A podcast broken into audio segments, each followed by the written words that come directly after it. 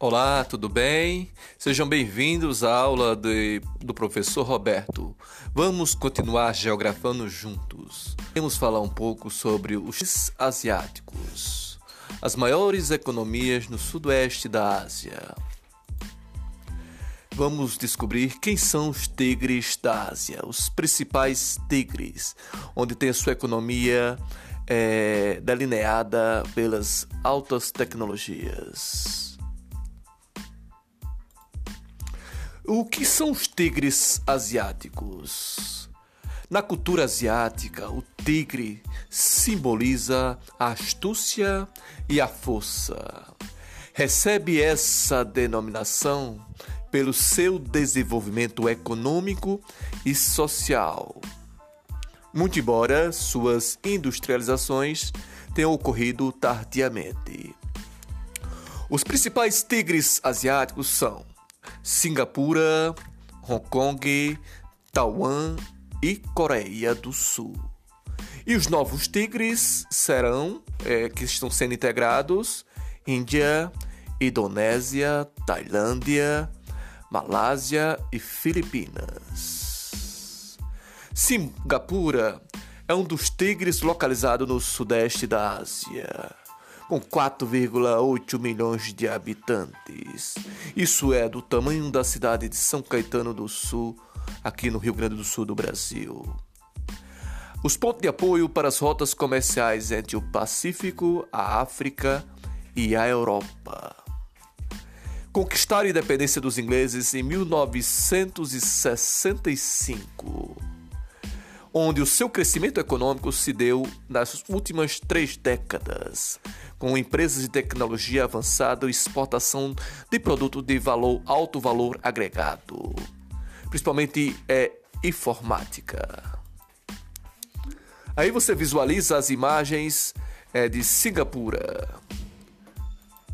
cidade moderna, sofisticada, onde predomina alta tecnologia. A gente vê outro tigre asiático, Hong Kong, onde em 1842, após perder a Guerra do Ópio, os chineses concederam o domínio de Hong Kong aos ingleses. Isso durante uma guerra travada em 1840. Os ingleses dominaram Hong Kong durante 99 anos até 2097, 1997. Posterior a 1997 foi entregue. Durante o domínio britânico, recebeu investimento no setor industrial e a infraestrutura a fim de preservar o sistema capitalista e combater o socialismo chinês. Com receio de perder o poder econômico, Hong Kong implanta um país e dois sistemas tanto o socialismo como o capitalismo. E é subordinada politicamente à China, mas tem autonomia econômica. Uma cidade moderna de alta tecnologia, principalmente como eu falei anteriormente, a informática, domínio. Aí você visualiza a imagem. Taiwan, um país insular, tipo ilha, com 23 milhões de habitantes que é também chamada de Formosa. É tal como Hong Kong, os Estados Unidos financiou a indústria de Taiwan para que este não se tornasse posse da China socialista. Você veja, porém, que é tudo questões é, de sistema econômico, tudo para abster-se do controle chinês socialista. Teve a sua independência em 49 Porém, os chineses não reconheceram sua autonomia e até hoje seiam incorporações ao seu território.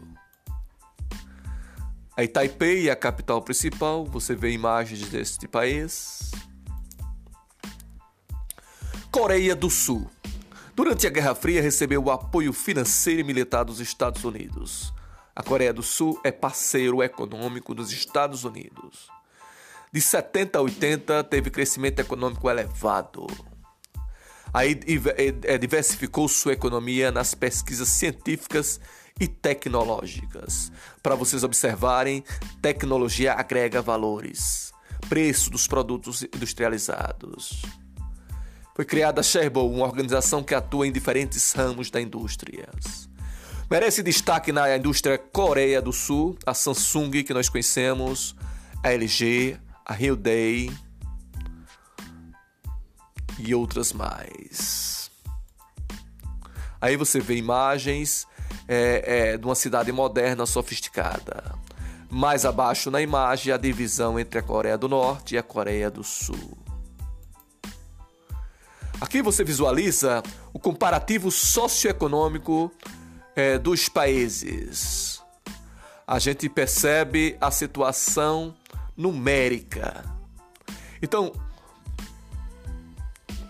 é, a gente neste gráfico mostra o IDH altíssimo. Número de habitantes de 49 milhões de habitantes. A gente vê as condições em trilhões de dólares a renda per capita, as taxas, os indicadores sociais de cidade, crescimento populacional comparativo, a área urbana, a taxa de natalidade, que é a quantidade de crianças que nascem e, e permanecem vivas, a taxa de mortalidade de cada mil pessoas, a quantidade de anos vividos. Isso é o comparativo entre um país e outro. É, entre o país e a Coreia do Sul. Veja direitinho. O PIB per capita comparativo Brasil e a Coreia, um país do, sudeste da Ásia, os tigres. PIB per capita entre o brasileiro e o coreano. A entrada de turistas na Coreia do Sul e no Brasil. População economicamente ativa entre a Coreia e o Brasil. E a população subnutrida. A, a, a diferença. Então, esse é um quadro comparativo socioeconômico entre a situação do, da, dos coreanos e o Brasil.